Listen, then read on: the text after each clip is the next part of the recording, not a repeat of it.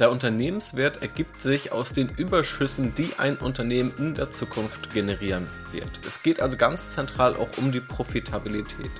Wenn wir jetzt auf die Profitabilität schauen, gibt es unterschiedliche Kennzahlen, die man sich anschauen kann, die unterschiedliche Dinge verraten. Hier möchte ich dich einmal schrittweise und leicht verständlich durch diese Kennzahlen führen und dir aber auch zeigen, wann welche Kennzahl am meisten Sinn macht und wie du das Ganze auch relativ einfach in der Praxis anwenden kannst. Also viel Spaß!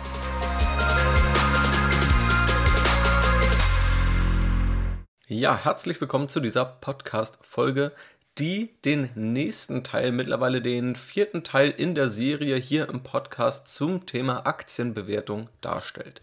Zur Erinnerung oder falls du die Podcast-Folgen auch noch nicht gehört hast, empfehle ich sie dir nochmal. Wir haben angefangen mit dem Fundament, also warum investiert man überhaupt in einzelne Aktien? Welche Renditequellen gibt es dabei? Wie kommt es zu der Wertsteigerung? Was veröffentlichen Aktienunternehmen? All diese Themen waren in Folge Nummer 1 dran. In Folge Nummer 2 habe ich mich der Frage gewidmet, was ist eigentlich der Preis und was ist der Wert? Also wie schafft man es dann auch eigentlich, weniger zu zahlen, als man kauft. Also wir wollen mehr Wert kaufen, als wir dafür an der Börse bezahlen.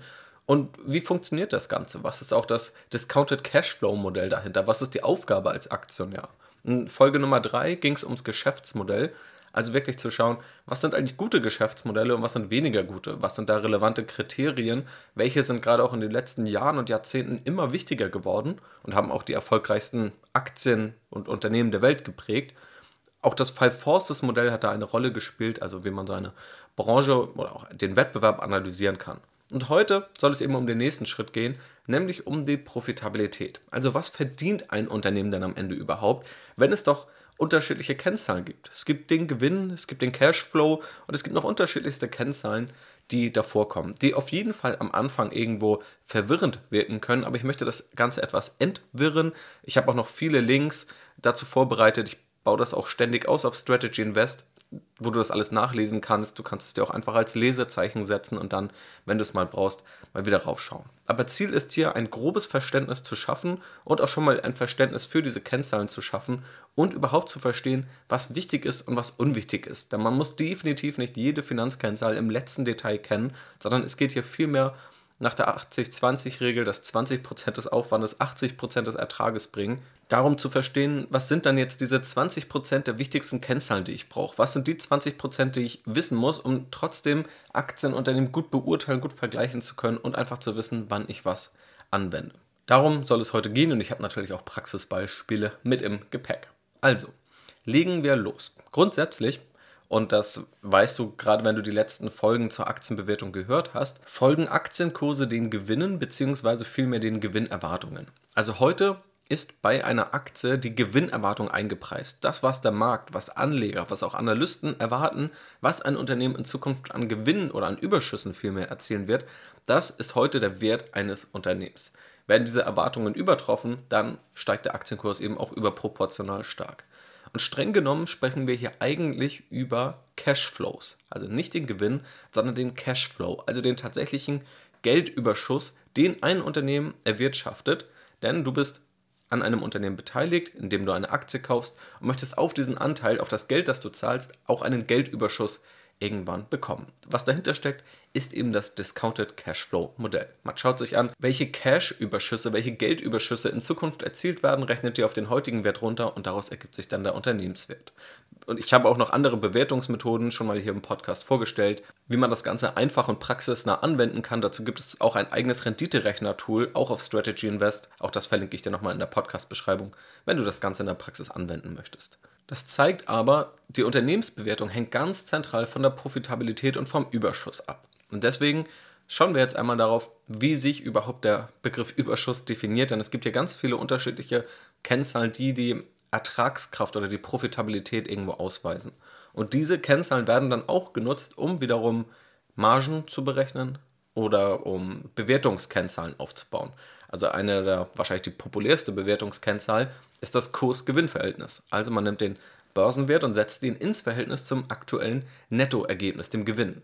Genau das gleiche kann man aber auch mit dem Cashflow machen oder allen anderen Kennzahlen, die wir gleich einmal durchgehen werden. Und da werde ich dann auch noch dazu was sagen, wann man dann eher mal auf welche Kennzahl schauen sollte. Und um dir vorher eine Sorge zu nehmen, es macht irgendwo Sinn zu verstehen, was welche Kennzahl aussagt. Und das ist tatsächlich gar nicht so komplex, wenn man es einmal durchstiegen ist. Man muss da nicht jedes Mal selber den Taschenrechner rausholen, sondern es gibt mittlerweile gute Quellen, wo genau diese Zahlen auch berechnet werden, auch von mir selbst, beziehungsweise auch einfach automatisiert dann über Datenbanken. In meiner Erfahrung ist es so, dass viele Seiten manchmal etwas schwammig mit Begriffen umgehen oder alles sehr 0815 machen, sehr standardisiert, wo man nicht unbedingt das Gefühl hat, dass sozusagen das fachliche Know-how dahinter steckt, sondern dass einfach ja, irgendein Quartalsbericht genommen wird und eins zu eins abgebildet wird. Und viel spannender ist es ja zu verstehen, welche Kennzahlen brauche ich, die mir jetzt auch wirklich etwas verraten. Aber wie gesagt, das kannst du dir gerne im Nachgang nochmal anschauen, wenn dich das Ganze interessiert. Schauen wir nun auf die konkreten Kennzahlen.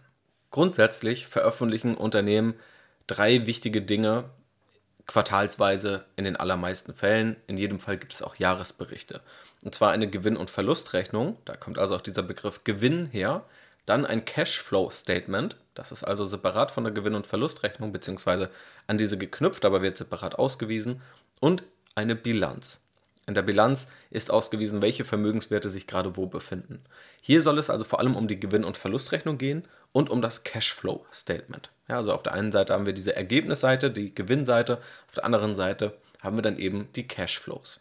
Starten wir mal mit der Seite der Gewinn- und Verlustrechnung. Und wenn wir quasi ganz oben bei so einer Gewinn- und Verlustrechnung anfangen, dann haben wir da den Umsatz, den Revenue dann im Englischen. Also einfach, was kommt quasi rein, was wurde an Erlös erzielt, wie viele Produkte wurden verkauft und was wurde davon einfach umgesetzt. Ich glaube, der Umsatz ist eine ziemlich verständliche Kennzahl. Man muss sie vielleicht noch gleich etwas abgrenzen zum Cashflow, aber da kommen wir dann gleich noch hin. Also Umsatz ist erstmal alles, was irgendwie reinkommt, was umgesetzt worden ist, Aufträge, die reingekommen sind. Wenn wir jetzt einen Schritt weiter gehen und mal die ersten Kosten berücksichtigen, dann landen wir beim Bruttogewinn oder auch beim Rohertrag, im Englischen dann Gross Profit. Beim Bruttogewinn werden die direkten Produktionskosten abgezogen vom Umsatz. Das heißt, wenn wir jetzt einen Automobilhersteller nehmen, dann hat dieser immer einen gewissen Kostenblock für jedes Auto. Wenn ein Auto für 40.000 Euro verkauft wird und dieser Fixkostenblock liegt bei 30.000 Euro, dann bleibt eben ein Bruttogewinn von 10.000 Euro. Hier stecken dann aber noch nicht Kosten drin, die Unternehmen ja auch haben. Beispielsweise für das Marketing, beispielsweise äh, für alle möglichen administrativen Tätigkeiten, für die Büromiete und so weiter. Also das sind alles Kosten, die hier bei dieser Bruttogewinnbetrachtung noch nicht enthalten sind. Der Bruttogewinn zeigt im Grunde also die oberste Grenze an, wie profitabel ein Unternehmen sein könnte. Wenn ein Unternehmen außer direkten Produktionskosten keine Kosten hat, dann ist das eben gewissermaßen die obere Grenze. Deswegen schaut man sich auch für so etwas auf die Bruttomarge an. Also bei allen Margenbegriffen bzw. jede dieser Kennzahlen kann man auch als Marge definieren. Also dann die Bruttomarge ist das Verhältnis aus Bruttogewinn zu Umsatz. In dem Beispiel, das ich vorhin gebracht habe, 40.000 Euro, ein Auto wird verkauft, der Bruttogewinn liegt bei 10.000 Euro. Das heißt, hier haben wir eine Bruttomarge von 25%. Und wir kommen gleich zu Kennzahlen wie dem EBITDA oder dem EBIT oder auch dem Nettogewinn und auch diese werden dann ins Verhältnis zum Umsatz gesetzt und dann hat man die entsprechende Marge, die man eben gut nutzen kann, um nochmal Vergleiche anzustellen. Aber zu dieser Praxisnutzung, auch was Margen betrifft, da komme ich gleich nochmal. Haben wir erstmal also Umsatz und dann haben wir den Bruttogewinn.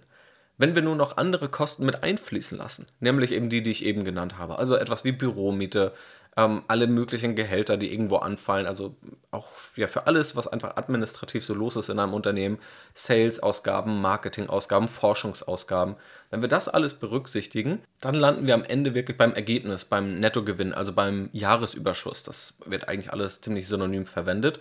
Dann gibt es aber davor noch einige Kennzahlen, die ein paar Ausnahmen bilden.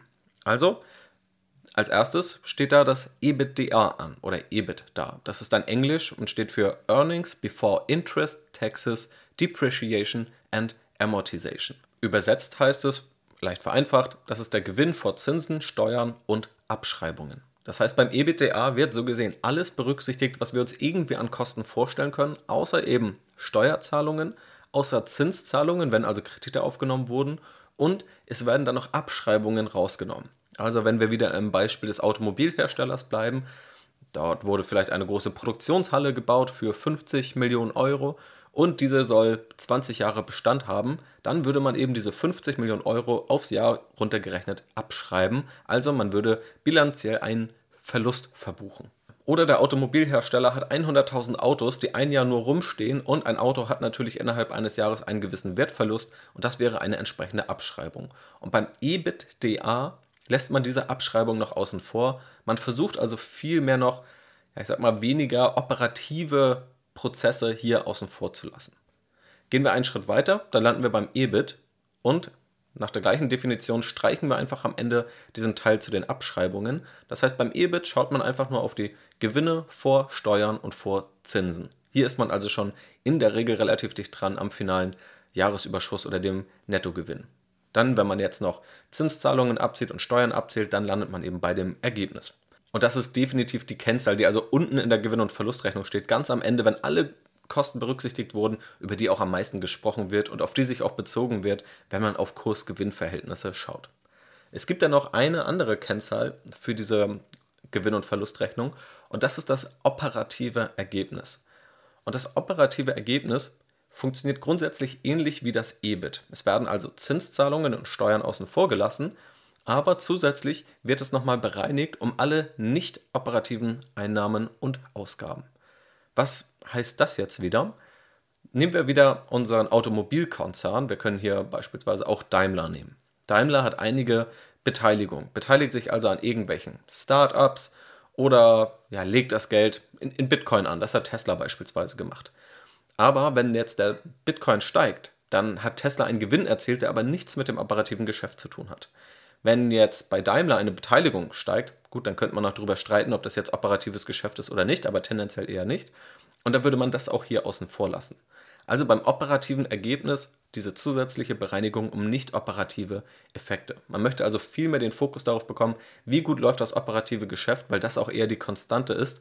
Und diese nicht operativen Ergebnisse, die sind oft auch so Einmaleffekte, die man damit rausfiltern möchte. Also, um das irgendwie zusammenzubekommen, wir haben ganz oben in dieser Gewinn- und Verlustrechnung einen Umsatz, wir ziehen die direkten Produktionskosten und Herstellungskosten ab und landen dann beim Bruttogewinn oder auch der Bruttomarge, wenn wir das ins Verhältnis setzen. Dann gehen wir den nächsten Schritt weiter und landen beim EBITDA, also Jahresüberschuss vor Zinsen, Steuern und Abschreibungen. Wenn wir dann noch die Abschreibung abziehen, landen wir beim EBIT. Eine verwandte Kennzahl ist dann das operative Ergebnis, nur eben mit dieser Bereinigung um nicht operative Dinge. Und dann am Ende landen wir beim Ergebnis, beim Jahresüberschuss. So, und das ist quasi die Gewinn- und Verlustrechnung und das sind die relevanten Profitabilitätskennzahlen. Bevor wir dazu kommen, wann welche Kennzahl am meisten Sinn macht, möchte ich nochmal auf den Cashflow schauen und das Ganze von dieser Gewinn- und Verlustrechnung abgrenzen, aber schon mal vorab als grobe Faustformel. Wenn man sich Unternehmen anschaut, wie den Automobilkonzern, dann kann man in der Regel sehr gut auf das operative Ergebnis schauen oder auf das Ergebnis am Ende. Gerade bei Wachstumsunternehmen ist es aber oft so, dass diese noch ja, viel Geld investieren, oft auch noch gar nicht profitabel sind, aber eine Profitabilitätshoffnung haben. Und je mehr man quasi auf diese Hoffnung schaut, desto mehr muss man überhaupt erstmal abschätzen, äh, wie profitabel kann das Geschäftsmodell dann werden. Und dann schaut man eher auf Themen wie Umsatz oder auf den Bruttogewinn. Also vereinfacht gesagt, je früher die Phase ist, in der sich ein Unternehmen befindet, desto weiter oben in der Gewinn- und Verlustrechnung stehen die relevanten Profitabilitätskennzahlen. Und bei, ja, ich sag mal, sehr reifen Unternehmen, bei Unternehmen, die schon sehr weit fortgeschritten sind, die vielleicht auch gerade auf ihrem Peak sind, da schaut man dann eher unten in die Gewinn- und Verlustrechnung. Und jetzt kommen wir aber nochmal zum Cashflow. Und es gibt da so einen ja, Spruch im Englischen, der lautet: Profit is opinion, but cash is a fact. Also Cash ist der Fakt und der Gewinn ist eigentlich nur eine Meinung. Das ist natürlich jetzt leicht überspitzt, aber es geht schon in eine relevante Richtung, die man hier mal verstehen sollte, in meinen Augen. Die Gewinn- und Verlustrechnung haben wir uns jetzt angeschaut und man versteht relativ gut die Bereinigung, die dann das Cashflow-Statement vornimmt, wenn man sich einmal die ja, Gemeinsamkeiten, aber auch die Unterschiede vergegenwärtigt. Grundsätzlich beides ist ja irgendwie dieser Versuch, die Profitabilität eines Unternehmens abzuschätzen. Bei der Gewinn- und Verlustrechnung, da gibt es aber noch einige Regeln die können auch nochmal je nach Standard in Deutschland, also in der EU auch beispielsweise, oder in den USA nochmal leicht abweichen. Das sind aber in den allermeisten Fällen nur kleinere Details. Der wesentliche Unterschied beim Cashflow ist, dass auch nur tatsächliche Geldflüsse, also Bewegungen von Geld, auch berücksichtigt werden sollen. Also das ist wirklich der, der signifikanteste Unterschied, der bei fast allen Anpassungen irgendwie eine Rolle spielt. Nehmen wir mal das Thema Abschreibungen bei der Gewinn- und Verlustrechnung. Ich habe ja das Beispiel gebracht, die Autos stehen ein Jahr lang rum und verlieren an Wert. In der Gewinn- und Verlustrechnung wird das Ganze als Verlust verbucht. Beim Cashflow aber nicht, denn es verlässt kein Geld das Unternehmen. Also hier gibt es keine Kapitalbewegung. Deswegen wird das Ganze hier nicht berücksichtigt. Unternehmen bilden auch Rücklagen und wenn eine Rücklage gebildet wird, dann kann das Ganze in der Gewinn- und Verlustrechnung auftauchen. Also man sagt, okay, wir haben jetzt hier eben gerade einen Rechtsstreit und es könnte sein, dass wir da in drei Jahren einen Betrag von zig Millionen oder Milliarden Euro zahlen müssen. Man schaue sich beispielsweise mal Bayer an oder den Dieselskandal, da mussten riesige Rücklagen gebildet werden. Aber solange kein Geld das Unternehmen verlässt, wird das im Cashflow-Statement nicht berücksichtigt. Es könnte ja auch sein, dass in der Gewinn- und Verlustrechnung dann hohe Rücklagen gebildet werden, vielleicht auch um Steuern zu sparen, und diese Rücklagen dann gar nicht benötigt werden und dann eigentlich der Gewinn kurzfristig runtergerechnet wird, langfristig aber eigentlich deutlich höher ist. Und das kann eben das Cashflow-Statement so ein bisschen bereinigen.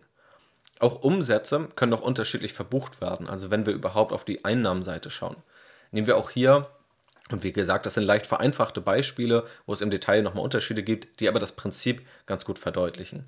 Wenn nun ein Vertrag geschlossen wird über drei Jahre, also 36 Monate, dann gibt es nun signifikante Unterschiede, ob diese 36 Monate ganz am Anfang komplett bezahlt werden oder erst am Ende bezahlt werden. Im Cashflow-Statement macht das einen signifikanten Unterschied, weil man es einfach dem Jahr zurechnet, wo dieser Kapitalfluss stattfindet.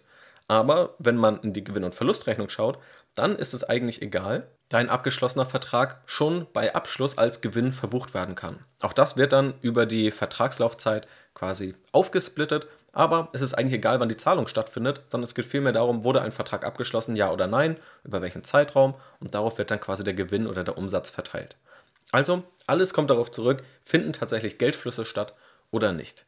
Und was man dann eben auch verstehen muss, um vielleicht Interessenskonflikte dahinter zu verstehen, der Gewinn ist die steuerlich relevante Kennzahl. Also Unternehmen werden nicht nach Cashflow besteuert, sondern sie werden tatsächlich nach dem Gewinn, also nach diesem Jahresüberschuss, nach der Gewinn- und Verlustrechnung besteuert. Daher könnte man sagen, dass es gewissermaßen ein Interesse gibt, aus steuerlicher Sicht den Gewinn etwas kleiner aussehen zu lassen. Auf der anderen Seite gibt es auch Unternehmen, die den Gewinn lieber noch etwas aufpolieren wollen. Man könnte es, man hat es tatsächlich Tesla auch vorgeworfen, als Bitcoin-Gewinne gemacht wurden, die dann auf ganz komische Art und Weise präsent gemacht wurden. Also dann gab es quasi einen Quartalsbericht. Ich habe auch in einem Briefing darüber berichtet, auf Strategy Invest findest du das noch, wo quasi der Paragraph, wo der Bitcoin-Gewinn erwähnt wurde, wurde nicht als Text reingeschrieben, wie sonst alles in dem Dokument, sondern wurde als Bild eingefügt, sodass man, wenn man im Quartalsbericht nach Bitcoin sucht, einfach nichts findet. Also irgendwie solche Bewegungen oder Möglichkeiten gibt es dann irgendwie auch, wenn man eben Gewinne kurzfristig besser ausweist, um womöglich ein besseres Ergebnis an der Börse zu erzielen, den Aktienkurs weiter oben zu halten und auch daraus dann vielleicht Vorteile zu ziehen, beispielsweise um neue Aktien herauszugeben. Was sind dann also die Vor- und die Nachteile jetzt aus der Gewinn- und Verlustrechnung und auch aus dem Cashflow-Statement? Grundsätzlich kann man nicht sagen, dass das eine besser ist als das andere oder schlechter. Beide liefern einfach unterschiedliche Antworten auf unterschiedliche Fragen. Beide können also auch relevant sein und gerade auch in der Kombination relevant sein. Der Cashflow gilt oftmals als etwas volatiler, dass er also etwas stärker schwankt, die Gewinn- und Verlustrechnung aber als etwas manipulierbarer durch Themen wie Rücklagen, Abschreibungen und etwas. Es gibt aber auch hier einige in meinen Augen sehr nützliche Faustformeln oder Gedanken, die man sich immer vergegenwärtigen sollte. Eine Rolle dabei spielt der US-Professor Richard Sloan. Dieser hat nämlich im Jahre 1996 eine wissenschaftliche Studie veröffentlicht mit dem Titel Do Stock Prices Fully Reflect Information in Accruals and Cash Flows About Future Earnings? Und darin hat er die sogenannte Accrual Ratio geprägt, oder manchmal wird es auch als Sloan Ratio bezeichnet.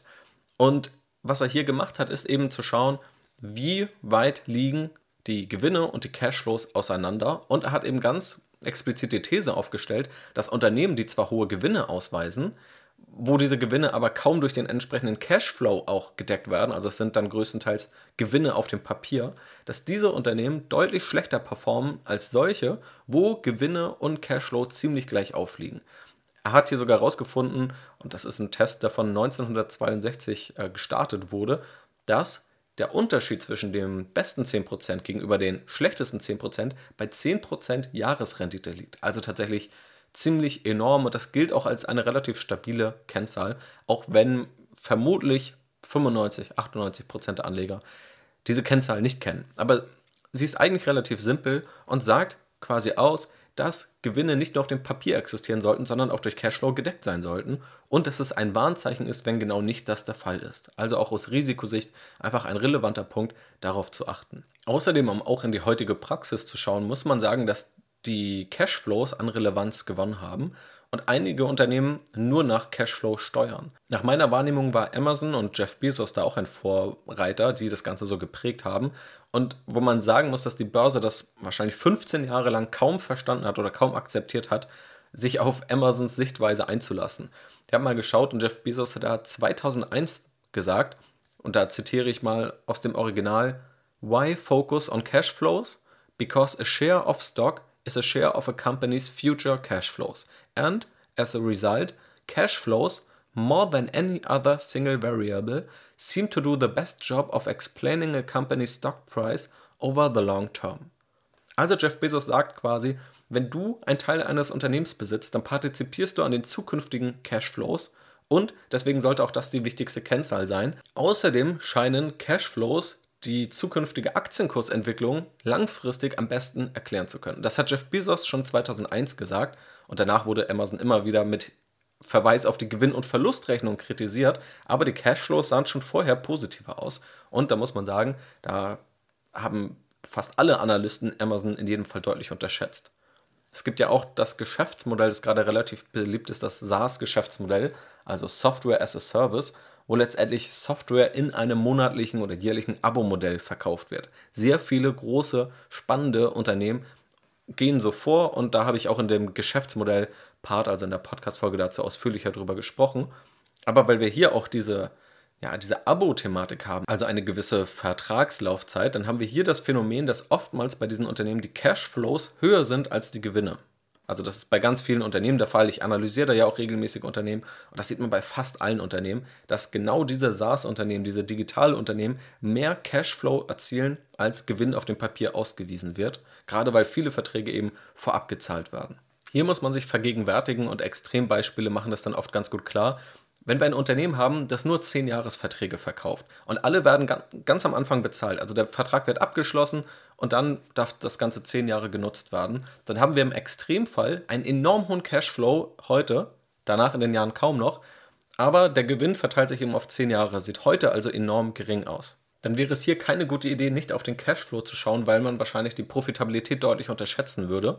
Und umgekehrt ist es genauso. Also wenn man sagen würde, das Ganze wird erst am Ende der 10 Jahre gezahlt, dann hat das Unternehmen 9 Jahre kein Cashflow und nach 10 Jahren enorm viel. dann ist es schön und gut, dass dieser Gewinn auf dem Papier heute schon ausgewiesen werden kann, aber wenn das Geld erst in 10 Jahren kommt, dann ist es vielleicht zu spät und dann fehlt ja auch das Geld, um damit weiterzuarbeiten. Also, das macht bei ganz vielen dieser Kennzahlen Sinn, darauf zu achten, ob es irgendwo Ausreißer gibt, ob es große Unterschiede gibt. Und dann kann man im Detail auch nochmal schauen, welche Kennzahl ist jetzt die relevantere welche Kennzahl verrät mir jetzt mehr über das operative Geschäft, welche weniger und eben auch nach Phase eines Unternehmens. Also haben wir hier schon ein sehr reifes Unternehmen oder haben wir hier eher ein Wachstumsunternehmen, schauen wir eben auch an unterschiedlichen Stellen und schauen eher auf eine tatsächlich in der Praxis erreichte Profitabilität, wie wenn wir uns jetzt Daimler anschauen oder wenn wir uns Coca-Cola anschauen. Oder schauen wir bei Wachstumsunternehmen wie bei Shopify oder bei Spotify oder vielen anderen eher darauf, ja, wie sieht der Umsatz aus, wie entwickelt sich der Umsatz, wie entwickelt sich auch der Bruttogewinn, was ist also die oberste Grenze der Profitabilität. Um aber auch nochmal den Begriff Cashflow zu differenzieren, zumindest in zwei Teile, auch hier sind die beiden spannendsten Kennzahlen in meinen Augen der operative Cashflow und der Free Cashflow. Der operative Cashflow ist relativ einfach zusammenzusetzen. Zum einen werden nur Werte angeschaut, die wirklich mit dem operativen Geschäft zu tun haben und da eben auf tatsächliche Kapitalflüsse geachtet. Also sehr gut vergleichbar mit dem operativen Ergebnis, nur eben bei dem einen diese Gewinn- und Verlustrechnungslogik und bei der anderen die Cashflow-Logik, also tatsächliche Kapitalflüsse. Der Free Cashflow ist aber auch gerade zuletzt eine deutlich populärere Kennzahl geworden und gibt im Grunde an, was hat das Unternehmen am Ende übrig, also was bleibt auch an Geld am Ende für die Aktionäre übrig, nachdem in den Bestand und das Wachstum des Unternehmens investiert wurde. Das kann man sich so relativ gut merken und versteht dann auch, dass es eine spannende Kennzahl ist, weil aus diesem Bestand werden dann auch beispielsweise Dividenden gezahlt oder kann dann eben weiter gearbeitet werden. Das ist der Überschuss, der am Ende eines Jahres tatsächlich dann im Unternehmen verblieben ist, nachdem das operative Geschäft aufrechterhalten und weiterentwickelt wurde. Im Vergleich zu dem operativen Cashflow nimmt man dann noch die Investitionsausgaben raus. Also wir haben den operativen Cashflow minus Investitionsausgaben. Im Englischen nennt man das auch CapEx, also Capital Expenditures, und landet dann beim Free Cashflow. Also diese CapEx-Ausgaben, die gelten dann auch als Teil der Weiterentwicklungsausgaben eines Unternehmens. Es gibt auch noch andere Berechnungsmöglichkeiten, wie man da hinkommt zum Free Cashflow. Auch dazu habe ich einzelne Beiträge, die packe ich dir hier in die Podcast-Beschreibung und da kannst du sie dir bei Interesse als Lesezeichen hinterlegen. Und damit sind wir tatsächlich die wesentlichen Kennzahlen und diese beiden wichtigen Statements durch, um Profitabilität von Unternehmen zu verstehen. Und spannend ist es, nun aus unterschiedlichen Gesichtspunkten sich diese Kennzahlen anzuschauen. Ein paar Anwendungsbeispiele habe ich ja schon genannt, aber diese Margenbetrachtung ist dann natürlich einfach interessant. Zu schauen, wie entwickelt sich denn eine Marge eigentlich gerade? Also ist eine Marge über fünf Jahre jetzt kontinuierlich gestiegen? Dann ist das eine spannende Aussage, genauso wie es spannend ist herauszufinden, ob die Marge gefallen ist oder ob sie gleich bleibt bei Wachstumsunternehmen, wie profitabel kann ein Unternehmen eigentlich werden? Was gibt denn die Bruttomarge überhaupt her? Für sehr, sehr frühe Wachstumsunternehmen ist auch oftmals noch die relevante Frage, kann ein Unternehmen überhaupt profitabel werden? Und dann kann man auch diese Margenbetrachtung nochmal runterbrechen. Nehmen wir mal hier About You und das hat der CMO Tarek Müller von About You auch immer mal wieder in anderen Podcasts gesagt oder in Interviews, die ich mir angeguckt habe, dass die auf Regionsebene sich das EBITDA anschauen. Dass sie also sagen, wir sind im deutschen Markt aktiv und da sind wir schon ziemlich lange unterwegs und da sind wir mit einer gewissen Prozentzahl profitabel und unsere These ist, dass wir langfristig in allen Märkten in etwa auf diese prozentuale Rentabilität kommen. Wenn wir aber in andere Märkte expandieren, dann werden wir am Anfang erstmal noch nicht profitabel sein. Aber über diese Logik kann man auch abschätzen, okay, welche Märkte sind profitabel, welche sind weniger profitabel und in welche Richtung kann das dann gehen, wenn das Unternehmen erstmal fünf Jahre entwickelt wurde, wenn es erstmal ja, etwas reifer geworden ist. Dann gibt es auch Unternehmen, die haben unterschiedliche Geschäftssegmente. Auch hier können wir wieder sehr gut Amazon heranziehen. Beispielsweise hat Amazon das E-Commerce-Geschäft, also wovon wir alle Amazon wahrscheinlich kennen und da regelmäßig Pakete bestellen. Und dann gibt es aber noch das Cloud-Geschäft, AWS. Und beide haben sehr unterschiedliche Gewinnmargen. Und da macht es natürlich auch Sinn, sich mal anzuschauen, welches Segment läuft dann eigentlich wie gut, also wie gut läuft der Onlinehandel, der Online-Marktplatz und wie gut läuft das Cloud-Geschäft und welche Margen kommen von wo. Also auch für diese Vergleiche ist es irgendwo sinnvoll. Da kann man sich dann die EBITDA-Marge anschauen. Das ist auch die Marge, die die meisten Unternehmen für solche Vergleiche tatsächlich reporten.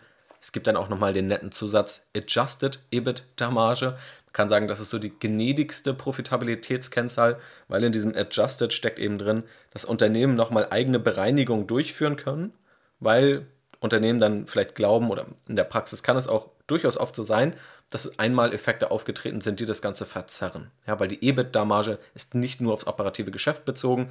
Durch diese Anpassungen, diese Adjusted EBITDA-Marge, wird das aber eben oft auf das operative Geschäft bezogen.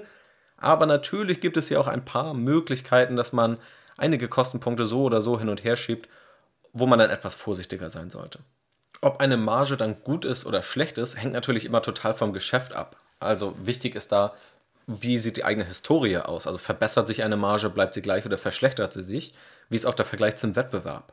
Also in der Automobilindustrie ist das eine enorm relevante Frage aktuell, wie profitabel kann Tesla eigentlich sein? Also was sind realistische Gewinnmargen bei Tesla? Man geht gerade davon aus, dass diese höher sein können als bei den ganzen anderen Wettbewerbern. Aber es ist schwer zu greifen, wie viel höher diese Marge wirklich dann am Ende sein kann. Und dafür macht es dann eben Sinn, sich hier die unterschiedlichsten Kennzahlen überhaupt mal anzuschauen und deren Entwicklung sich auch anzuschauen. Und auch bevor man dann irgendwelche Details einsteigt, wichtig ist auch erstmal grob abschätzen zu können, über was für eine Marge redet man hier generell, also redet man hier erstmal über ein sehr margenstarkes Geschäft, wo man vielleicht 80% Bruttomarge hat, also kaum Produktionskosten. Das ist ganz oft bei digitalen Geschäftsmodellen der Fall, bei Software-Geschäftsmodellen. Dann gibt es auch noch viele Unternehmen, die so im Bereich 40 bis 60 Prozent Gewinnmarge oder Bruttomarge sind. Das ist dann beispielsweise im Handel oftmals eine übliche Gewinnmarge. Und gibt es auch andere Geschäfte, die traditionell eher margenarm sind, die auch sehr kapitalintensiv sind. Die Automobilbranche zählt dazu, wo man dann eher im Bereich 10, 20, vielleicht mal 30 Prozent Bruttomarge liegt. Ganz oft eben in diesem Rohstoffbereich, wo wirklich noch in der Industrie etwas verarbeitet wird das ist schon mal eine grobe Indikation, also vielleicht von diesen drei Bereichen da überhaupt erstmal zu wissen, in welchem Bereich bewegt sich dieses Unternehmen da. Und dann gibt es eben diese Bewertungskennzahlen, das habe ich ja eingangs erwähnt, die dann auf diesen Kennzahlen aufsetzen. Also das Kurs-Umsatz-Verhältnis, das Kurs-Gewinn-Verhältnis. Aber man kann sich eben auch mal das Kurs-Brutto-Gewinn-Verhältnis anschauen. Das finde ich immer erstaunlich, da gibt es eigentlich kaum Vergleiche, da schauen, glaube ich, kaum Anleger drauf. Ich habe selbst mal, weil ich da gerade dabei bin, Daten anzubinden, Berechnungen anzubinden, diese Fakten möglichst einfach und auch diese Vergleiche und Entwicklung möglichst einfach, möglichst pointiert und auch mit den Erklärungen dahinter darzustellen, habe ich eben auch mal diese Darstellung gewählt, Kurs-Brutto-Gewinn-Verhältnis, die man sonst fast nirgendwo findet. Aber es ist einfach enorm wichtig, weil anhand des Kurs-Umsatz-Verhältnisses werden gerade viele Aktien verglichen, gerade auch viele Wachstumsunternehmen. Aber es ist, macht einfach einen riesigen Unterschied, ob wir eine Bruttomarge von 80% haben oder von 20%. Dann nur auf den Umsatz zu schauen, ist deutlich zu kurz gegriffen, beziehungsweise ich würde sogar so weit gehen, dass der Vergleich eigentlich völlig ja, hinfällig ist, dass man ihn gar nicht erst durchführen muss, weil man ein so unterschiedliches Margenprofil hat. Und dann kann man viel eher auf das Kurs-Brutto-Gewinn-Verhältnis beispielsweise schauen. Also, es ist nicht so, dass es die eine Kennzahl gibt, auf die du jetzt immer schaust und dann immer die Profitabilität kennst, sondern die Antwort ist tatsächlich, es gibt unterschiedliche Kennzahlen, die dir das gesamte Bild vermitteln. Aber am Ende sind es gar nicht so viele Kennzahlen und oftmals sind die Bereinigungen und die Aussagen relativ ähnlich. Also schaut man auf das gesamte Geschäft oder schaut man nur auf das operative Geschäft. Nimmt man noch ein paar Effekte mit raus, also beispielsweise Steuern oder Zinsen, oder lässt man diese drin? Schaut man jetzt auf die konkreten Kapitalflüsse oder auf diese Gewinn- und Verlustrechnungslogik? Und immer spannend wird es, wenn man deutliche Verbesserungen oder Verschlechterungen feststellt, wenn man das mal mit dem Wettbewerb vergleicht oder wenn man allein dadurch schon in der Lage ist, auch mal zu ja, entschlüsseln, wenn mit irgendwelchen Bewertungskennzahlen argumentiert wird, die für einige Unternehmen quasi überhaupt nicht anzuwenden sind. Unternehmen können beispielsweise auch Umsätze ganz gut steigern, aber wenn dabei kein Geld verdient wird, dann ist es jetzt fraglich, wie relevant es dann ist, dass man sich ein Kurs-Umsatz-Verhältnis anschaut oder auf die Umsatzentwicklung schaut. Beispielsweise, um das hier auch irgendwie mit einem konkreten Beispiel zu unterfüttern, wenn man sich den Finanzdienstleister Square anschaut, dann entsteht ein signifikanter Anteil durch den Handel von Bitcoin, an dem Square aber so gut wie kein Geld verdient. Und dadurch schwankt der Umsatz aber enorm, der Bruttogewinn aber viel weniger. Das heißt, auch das ist hier dann vermutlich die deutlich relevantere Kennzahl. So, und das war es für heute zum Thema Profitabilität, wirklich verstehen, Ertragskraft wirklich abschätzen zu können und hoffentlich etwas zu entwirren, was es hier so an Profitabilitätskennzahlen gibt. Mir ist völlig bewusst, dass das nicht das allereinfachste Thema ist, gerade wenn man vorher vielleicht noch nie Berührungspunkte damit hat. Aber ich hoffe, ich konnte ein bisschen Mut machen, dass man das durchsteigen kann. Wie gesagt, ich verlinke auch nochmal Beiträge dazu, wo man sich das auch nochmal in Ruhe danach anschauen kann. Ich habe ja zig Aktienanalysen online, wo ich ja genau das auch in der Praxis anwende. Auch diese Vergleiche, historische Vergleiche, auch die findest du mittlerweile schon zu relevanten Aktien, ebenfalls auf Strategy Invest, wo dir also sehr viel Arbeit abgenommen wird. Also diese historischen Vergleiche, diese Kalkulationen, die im Hintergrund stattfinden, die siehst du da ja schon fertig aufbereitet. Und dann ist natürlich aber nochmal der Schritt, da vielleicht in die Feinheiten zu gehen, das zu interpretieren und das einfach mal in der Praxis ein paar Mal durchzugehen, um sich damit sicherer zu werden. In jedem Fall ist es ein relevanter Schritt der Aktienbewertung. Also wenn man sagt, Aktienkurse folgen der Profitabilität, ein Unternehmen ist so viel wert, wie es an Überschüssen generieren kann, dann kommt man nicht drum herum, sich mit dem Thema Profitabilität auseinanderzusetzen. Also, damit machen wir einen Haken an das Thema. Wenn du dazu noch irgendwelche Fragen hast, dann kann ich die gerne nochmal in einem QA aufgreifen. Schick mir die einfach ja, per E-Mail. Schau unbedingt für diese Inhalte auch auf Strategy Invest vorbei, weil ich da auch ganz viel thematisiere, nochmal auf einzelne Kennzahlen genauer eingehe, die ich hier vielleicht nur kurz angerissen habe. Und ganz oft macht es ja auch nochmal Sinn, sich das einfach durchzulesen. So ist zumindest meine Erfahrung. Also, vielen Dank fürs Zuhören. Ich hoffe, es hat dir gefallen. Ich hoffe, du konntest hier etwas daraus mitnehmen, auch wenn das Thema sicherlich nicht das einsteigerfreundlichste Thema ist. Ich hoffe trotzdem, dass das Ganze geklappt hat und für dich einige Denkanstöße und Wissenswertes dabei war. Dir noch einen wunderschönen Tag, mach's gut und bis zum nächsten Mal.